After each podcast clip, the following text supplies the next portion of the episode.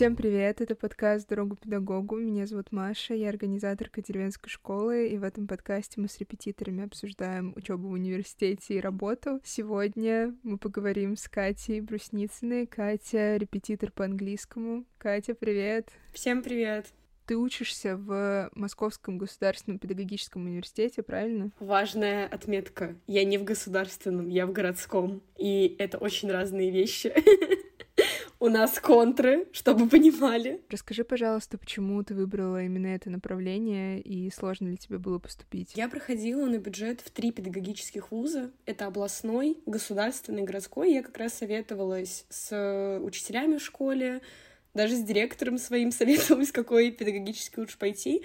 И абсолютно все сказали, что городской сейчас как ПЕД считается одним из лучших, потому что на кафедре одна из лучших методик преподавания. Поэтому я туда и поступила по итогу, потому что там действительно очень круто готовят крутых учителей. И мои самые любимые учителя были выпускниками Московского городского, поэтому я тоже решила, что это то, что надо. Когда ты выбирала, куда поступать, ты сразу думала про педагогический, или у тебя были изначально какие-то еще варианты? Я изначально хотела стать следователем-криминалистом. Я такая, либо учитель, либо криминалист. Правильно, такой выбор. Но меня не взяли в Академию СК, потому что я девочка. Мне по итогу отказали, потому что они слишком много девочек набрали в прошлом году, и слишком много девушек стали криминалистами. Нет, на самом деле я рада, что поступила именно в Московский городской, потому что мне нравится и вуз, и расположение вуза, и у меня просто восхитительные преподаватели, и просто чудесные одногруппники, так что ни разу не жалела еще, что поступила именно сюда.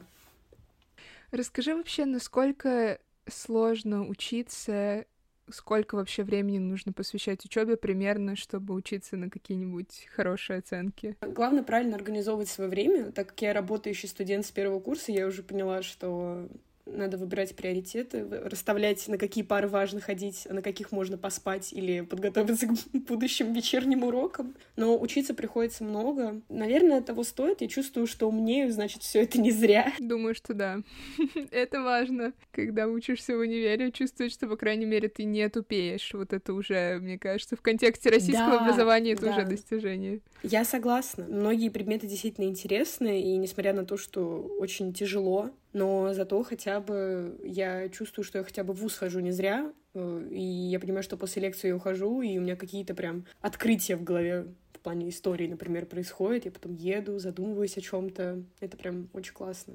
А Катя уже, Кать, получается, третий год, да, ты работаешь репетитором? Больше, я начала с десятого класса, то есть уже вот много, да.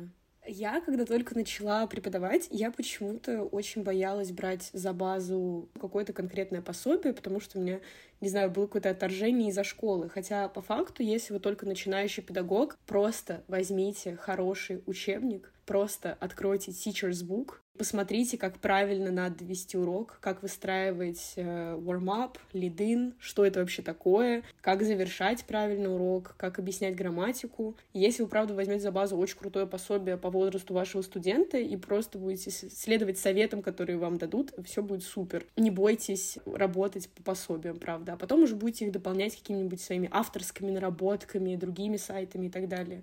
Потому что когда начинают многие педагоги работать, они почему-то пытаются быть «я круче, чем школьный школьный учитель, мы будем все время развлекаться, у нас будет цирк, танцы, пляски. А в итоге ребенок почему-то ничего не запоминает. Нет, я не буду проводить контрольные, но из-за этого ребенок э, не усваивает материалы, не готовится к какому-то либо э, меж-юнитовому э, контролю, и это все не очень сказывается на результате в целом. Вот, поэтому не бойтесь брать за основу какое-нибудь крутое пособие. На самом деле очень мало, кстати, кто так делает из репетиторов почему-то боятся так делать. Все пытаются быть extraordinary, ведь мы все лучше, круче, чем Оксфорд и Кембридж. Возможно, проблема в том, что просто ребята не знают, какие есть крутые пособия, потому что, видимо, в школе у, у многих в школе был, как он называется, Starlight, а есть еще вот этот второй попроще. Spotlight. О, да. У меня травма, я знаю их наизусть. Мне кажется, не все знают, что сейчас вообще-то есть и другие учебники, их много. Да, в которых есть видосики, влоги, интересные видюшки, всякое такое, очень много приколюх.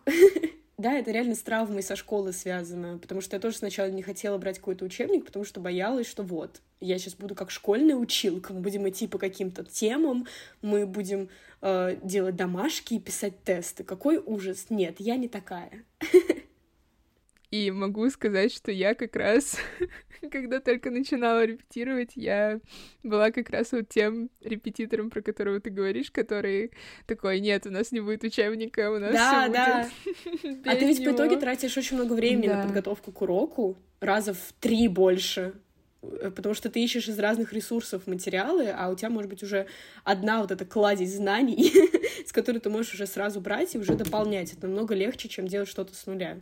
Да, я, знаешь, потом, как начала делать, я сначала вообще боялась брать что-то из учебника. Мне казалось, что как только ребенок вообще услышит что-то, услышит только слово учебник, он уже или она скажет, что «Э, спасибо, да, э, я да. выключаю Zoom, всем пока.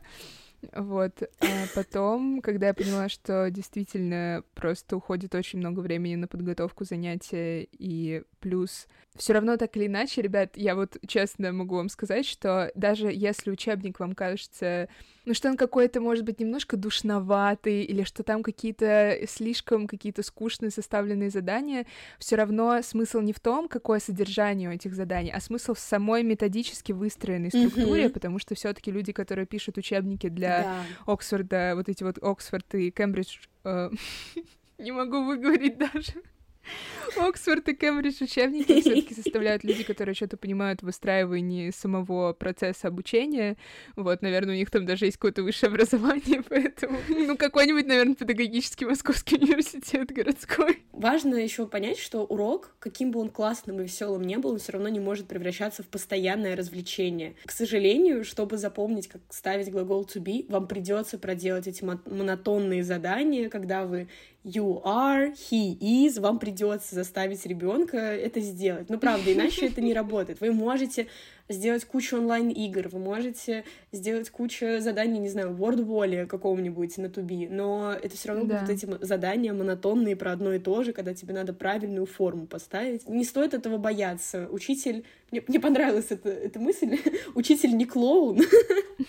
Он не может все время развлекать ребенка. Все равно в уроке должен быть такой э, грамотный процент развлечений, э, развлечений полезных, конечно, и э, скучных монотонных заданий. Просто их можно чередовать, и тогда ребенок не успевает сильно уставать. Когда вы берете за базу сразу качественное пособие, это сразу создает лояльность родителей, потому что вы такие вот, мы занимаемся на основе такого-то пособия, у него такая-то программа, вот к концу года мы должны изучить вот это. Если вы будете тогда же расписывать, родитель такой, оу, круто. Вот это да. Еще начинающие педагоги очень часто экономят. Вот я замечаю со стороны, что очень часто начинающие педагоги такие, ну я не буду, допустим, платить 120 рублей за какой-нибудь э, advice, да. или, например, ой, я не буду покупать какие-нибудь авторские материалы, которые подошли бы идеально для моих уроков, ну, потому что это много. Хотя по факту, чем больше вы вкладываете сейчас в свое развитие уроков, даже если вы выходите в итоге в минус к концу месяца, это потом окупается очень сильно, потому что когда я только начала преподавать, у меня была платформа для одного ученика. У меня урок стоил 500 рублей месяц, платформа там 300 с чем-то. Ну, так себе на самом деле затрата, но за, за счет этого вы сразу создаете профессиональный облик себя, поэтому лучше сразу вкладываться в то, что вы делаете. Репетиторская работа, она очень конкурентная, правда, к сожалению, придется вкладываться. Да даже водный урок обычно все ребята, которые только, только приходят в нашу, в нашу корпорейшн, они часто меня спрашивают, Маша, что нам делать на пробном занятии? Вообще, что из себя представляет вот этот пробный урок? Нам там что, просто сидеть, смотреть друг на друга? Это правда важно, то, как вы себя на пробном занятии покажете, потому что, например, не знаю, как сейчас ты, сейчас я тебя спрошу, как ты пробное занятие проводишь, но мне, например, нравится такой подход, если вы с ребятами постарше работаете, то можно сделать сделать какую-то, например, презентацию о себе, о том вообще, какая у вас методика, что вы будете делать, вот такое. То есть сделать это красиво, хорошо, не нудно, чтобы ученик посмотрел или ученица и сказали, да, окей, нам это подходит или нам это не подходит. У меня все зависит от запроса занятия, потому что если это ОГЭ или ЕГЭ, то, безусловно, мы начинаем с тестирования, чтобы я поняла условный уровень для начала. То есть, если даже маленький ребенок, то мы делаем какие-нибудь прикольные задания там на цвета, на цифры. То есть, сначала хочу понять вообще уровень ученика, чтобы я понимала, как с ним двигаться дальше. Потом, э, чаще всего мы разговариваем с родителями, где я также презентую себя, рассказываю, как я преподаю, показываю там свои уроки. И очень важно на таких уроках, чтобы вы показали себя как профессионал. То есть, э, если у вас задают какие-то вопросы, вы должны отвечать очень корректно и, опять же, профессионально. Если вас спрашивают, как вы объясняете грамматику... Чтобы ответить на этот вопрос, необходимо особое вдохновение. Я им располагаю. Вы должны не просто сказать, ну, я показываю табличку, и ребенок понимает. Я скидываю табличку из Гугла первую. И ребенок такой потом решает, заполняет, вот, вот так мы разбираем. Попробуйте, кстати, у SkyTeach есть школа, мы не будем ее произносить, но у них есть сайт SkyTeach, и у них есть лайфхаки, как себя презентовать на уроке. Вы можете там даже посмотреть примеры вводных уроков, если вам интересно. Потому что это действительно, когда ты начинаешь только, это очень сложно. Кать, мне кажется, что мы сейчас это все рассказываем. Люди, которые только думали, возможно, начать репетировать, они начнут послушать такие, да ну нафиг. Все это готовить эти уроки. Нет, ну просто если ты э, рассматриваешь преподавание как подзаработать денег, то лучше не иди в преподавание. Если ты рассматриваешь преподавание как... Э, ну, понятно, что это один из способов заработать денег, но не нужно относиться к этому как... Ну, сейчас я вот к, к ученику схожу, заработаю себе 500 рублей, пойду домой. Нет, это, так лучше не надо. Это просто к тому, что любая профессия, ты должен к ней относиться с уважением, и ты должен хорошо относиться к своему клиенту. Не нужно надо шибить, что-то делать в любом случае.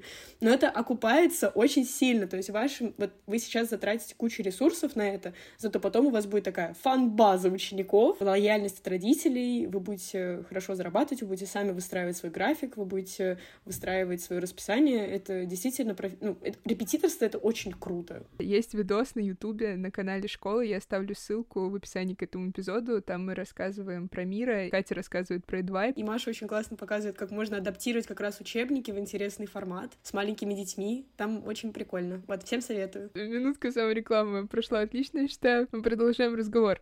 Как тебе кажется, есть ли какая-то системная проблема с тем, как английский преподают в школах? Я человек счастливый. У меня был только позитивный опыт в школе в плане преподавания английского. У меня были восхитительные учителя. Абсолютно все были крутыми. И, может быть, поэтому я и так люблю свою работу, потому что у меня уже с детства привилась огромная любовь к английскому. У меня все мои преподаватели были крутыми, но я одна такая, мне кажется, на, на 100 тысяч человек. Мне кажется, да.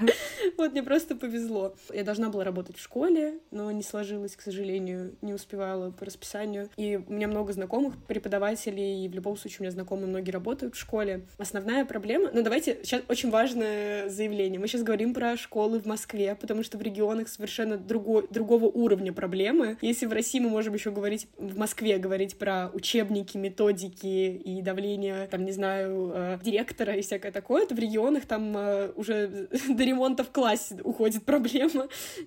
В России много школ, в которых нет отапливаемых туалетов. Да, да, поэтому мы сейчас говорим про Москву, потому что мы сами учились в Москве. Во-первых, это большое количество людей в группах. Это прям, мне кажется, по факту класс надо делить на три группы, а не на две, потому что, ну, представьте, 15 человек в группе. Как учитель должен даже условно успеть поговорить с каждым на английском в этот момент? А учителя еще на английском могут разговаривать, просто бывает часто такое, что они, в принципе, на английском не разговаривают. Вот, и как раз в этом-то и проблема. Когда у тебя 15 человек, и тебе надо еще каким-то образом соблюдать дисциплину, каким-то образом сделать так, чтобы еще дети не встали на уши в классе, а ты еще должен с ними на английском говорить. А, поэтому, мне кажется, в школах действительно стоит э, сделать, может быть, по три группы, чтобы в группе было до семи человек. Не знаю, насколько это возможно, конечно, но это было бы, правда, здорово, чтобы больше индивидуального подхода было у учителя с учеником. Таким образом, и ученик более ответственно подходит, когда ты понимаешь, что у вас там пятеро в группе, у него нет возможности не подготовиться, он знает, что его в любом случае спросят. Плюс эти учебники, вот мы сегодня упоминали, Starlight и Spotlight, господи, какой это ужас. А, просто, чтобы вы понимали, я работаю обычным пособию GoGetter с подростками, и для условности возьмем такой же, по идее, по уровню Starlight 6 либо 7 класс. Например, в Starlight на седьмой класс, в седьмом классе уделяется на изучение всех кондишнлых, то есть вот все conditional sentences, вот у тебя нулевой, первый, mixed, все. За один урок надо тебе пройти, за 45 минут ты должен понять, как работают все conditionals, да, ведь это так просто для ребенка. Я понимаю, когда еще в каком-нибудь advanced уровне, там действительно за один урок ты должен все это изучить, ну а вот в других пособиях, там, от других издательств, на один condition иногда целый юнит уделяется, потому что ввести какую-то форму грамматики в речь, в письмо, это же столько всего надо сделать. А они такие, а мы вот возьмем один урок, на следующем уроке у нас уже будет другая грамматическая тема. Поехали! А на следующем уроке учителя уже просто не будет. Он сменится в очередной раз. Да, просто она просто уйдет в декрет. Например, у меня была ситуация, мы занимались в зуме, а, с учеником, и через Advibe, в Advibe, когда вставляешь картинку, можно на ней рисовать, и ученик закрасил грамматическую табличку. А, я сказала, ой, какие красивые цвета, потом стерла, чтобы было видно содержание грамматической таблички. Ну, она нам понадобилась просто для урока. И он заплакал на уроке. Он такой, почему вы стерли мой рисунок? И я такая, о нет! А меня тогда еще опыта большого не было. Это был вот в прошлом году. И я просто сижу и такая, о боже, о боже, о боже, мне ученик заплакал, что делать, что делать, что делать. Мы с ним начали просто разговаривать. Я начала спрашивать, что у тебя случилось, может быть, ты устала, всякое такое. И тут мне начали выливать, мне еще не сделана домашка по математике, мне еще делать целый, читать целых три страницы по литературе, я не могу. Ну, я видела, что у ребенка явно mental breakdown, поэтому я просто отменила урок. Если вы учитель, вы не знаете базы психологии, вы не знаете даже, как элементарно поддержать человека, не работайте с маленькими детьми. Потому что маленькие детьми — это постоянные, они постоянно будут делиться чем-то. И мы с ним, в общем, проговорили почти полчаса от урока. Просто я спрашивала, как ты, что с тобой, скажи, как ты себя чувствуешь, давай лучше отменим занятия. И я в итоге написала маме его, что мы отменили урок, и чтобы она не переводила мне деньги, потому что по факту мы только пять минут занимались английским, и остальное время я пыталась сделать так, чтобы ребенок еще больше не стал плакать. Но все закончилось позитивно, потому что я поговорила с его мамой и сказала, что ему очень его нужно поддержать, может быть, нам стоит сделать паузу в занятиях, чтобы он как-то отдохнул, и поэтому на следующем уже уроке у нас все было отлично. А, видимо, мама его обратила внимание, что у него была какая-то проблема, э, и ребенок после уже занимался в удовольствие. Дети часто на уроке выливают то, что их тревожит дома, потому что если вы создаете такую сейф э, атмосферу на уроке, очень часто они начинают раскрываться и как на сессии с психологом рассказывать все проблемы, которые у них были дома. И в таком случае очень важно их правильно поддержать. На самом деле тут, мне кажется, тоже не нужно пытаться изобразить из себя сверхчеловека. все таки нужно чувствовать разницу между тем, что входит в обязанности репетитора, и между тем, что входит в обязанности психолога, потому что если ребенок вам на занятии начинает уже что-то такое рассказывать о своей э, жизни, о своей личной жизни. Если это превращается в, реально в сессию психолога, то это не то. Вы делаете что-то не так. Вы должны как бы в ноль выкрутить ситуацию, чтобы это не срывало ваш урок, и обязательно сообщить родителю, чтобы mm-hmm. родитель это уже решил ну, со своей, со своей точки зрения. Не стоит э, весь урок посвящать этому. Ваша задача как раз вот на час, чтобы ребенок учил язык. Все-таки некоторые вещи требуют все равно какого-то психологического образования, и тут работает принцип не навреди, и уже если вы не совсем понимаете, что в этой ситуации делать, то лучше и честнее будет, правда, написать родителю, поговорить и сказать, что вот у нас такая-то проблема, не пытаться, особенно когда вы только начинаете, и у вас много энергии, и вы хотите всем помочь. Помогите себе для начала. Педагог, у которого у самого кукуха в порядке, это залог успеха учеников. Мы поговорили про то, какие системные проблемы в том, как английский преподается в школе. Мне кажется, в целом еще одна из таких проблем — это даже не то, как английский преподается, это, в принципе, проблема школы, что многие дети, правда, очень загружены, и по ним чувствуется, что у них уже чуть ли не в пятом-шестом классе, или у некоторых даже раньше, у многих уже вот ребенок приходит на занятия, и по нему видно, что он устал. Бывает такое, что еще родители давят, и школа, родители, а еще музыкалка, а еще там дополнительные уроки, драм-кружок, кружок по фото. Ребенок уже приходит просто вот такой вот вялый, уставший, и у него там проблемы, которые ему не с кем обсудить, он начинает как-то рассказывать это репетитору, если у него с репетитором есть какой-то коннекшн и доверие. И когда вы ставите ребенку занятия на поздний вечер, когда вы ставите занятия после бассейна, художки, музыкалки, и потом ребенок сидит, это просто непродуктивно. То есть лучше вы пропустите один вечер и перенесете занятия на другой день, чем нет, мы через силу будем сидеть и заниматься, это не имеет смысла. На первом месте должно стоять физическое и ментальное э, здоровье вашего ребенка, и педагоги тоже в ответе за это состояние, и вы тоже должны понимать, что если вы сейчас будете проводить уроки поздно вечером, и каждый раз ребенок будет уставший, у него же отторжение к самому предмету произойдет, когда он такой, блин, сейчас еще и английский, и дело не в преподавателе, дело не в английском, а дело в том, что он устал. И у него сразу в голове проходит ментальная, знаете, такая связь. Английский равно усталость, английский равно негатив, я не хочу учить английский. Потом вот эти люди появляются, которые в 30 лет э, такие, я ненавижу английский, я не хочу его учить, у меня детская травма. Поэтому, да, действительно стоит соблюдать баланс, поговорите с ребенком, правда. А педагоги, если вы чувствуете, что ваш ребенок на уроке какой-то вялый и уставший, постарайтесь адаптироваться под ситуацию. Например, вот у меня есть очное занятие, и ну, очные уроки некоторые, я прихожу дом, на дом к девочке, она очень уставшая после школы была, поэтому мы занимались на полу. Мы рисовали, раскрашивали штуки всякие прямо на полу. И я считаю, что главное, что мы делаем что-то на английском, мы занимаемся, неважно в какой-то форме, Кайф. вы не в школе. Если у вас есть возможность послушать песенку и, и полежать на полу, и вы в любом случае делаете то же самое, что вы и должны были делать, но просто лежа, в этом нет ничего такого, правда. Дайте ребенку позитивное отношение к вашему уроку.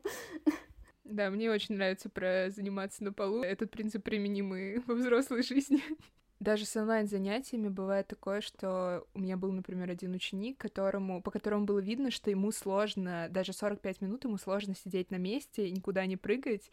Вот, мне кажется, что когда вы замечаете прям, что а, он начинает все время отвлекаться, куда-то там смотреть в другую сторону, у меня включался какой-то перфекционизм, что нет, у нас есть план урока, мы будем ему следовать, у нас был план, и мы его придерживаемся, и я не буду, значит, тут делать сейчас перерыв для того, чтобы кто-то мог посмотреть в окно, потупить две минуты. Тоже такой ученик был, который такой, сейчас закат на улице, подождите, я посмотрю на закат, и мы продолжим.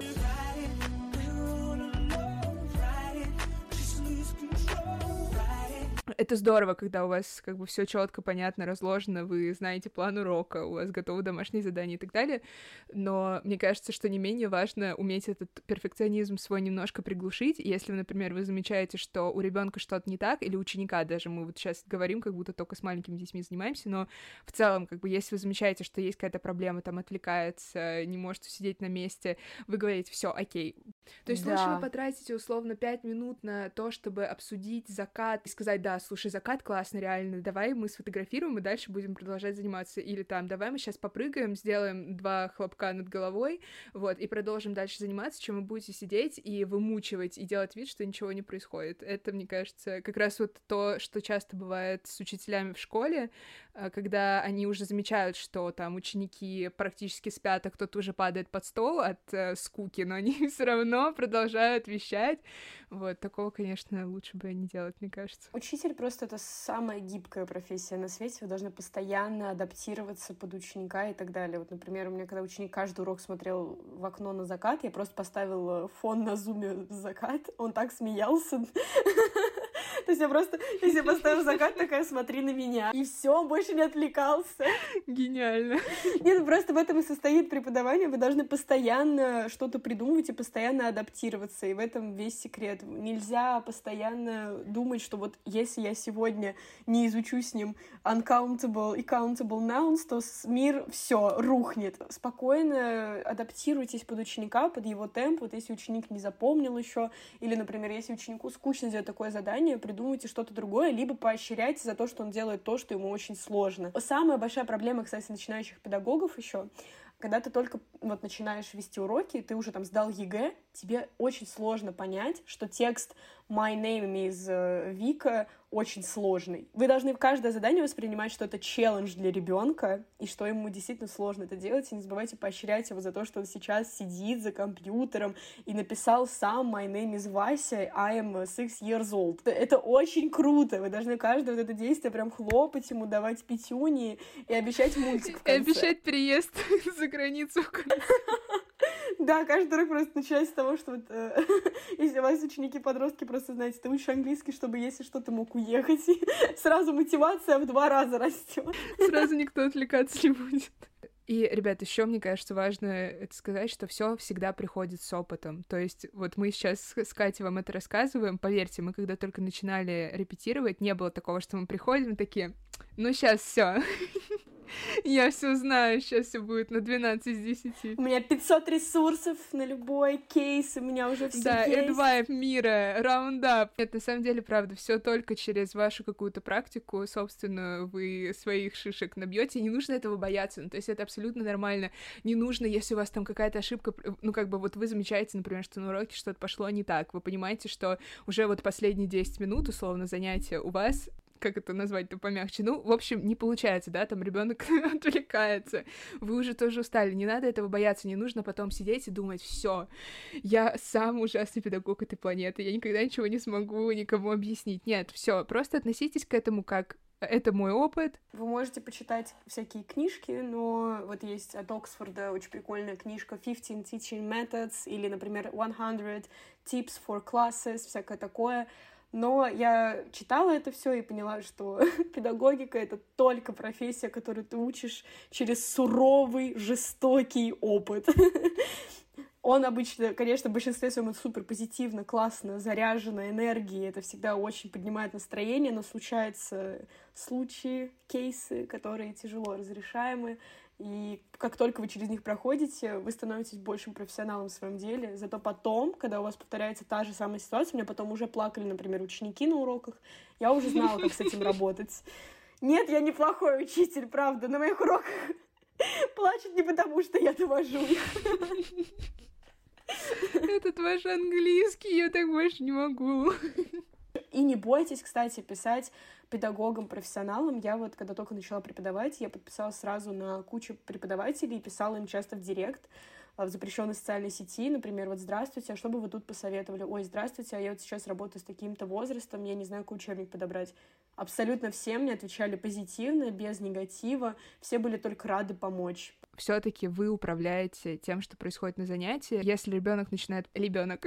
Если ребенок начинает плакать, самое худшее, что вы можете сделать, это самому впасть в эту роль ребенка и тоже на начать как-то думать, что я ничего не могу с этим сделать, что-то уже, что происходит вообще, у меня нет психологического образования, я не знаю, что делать, помогите.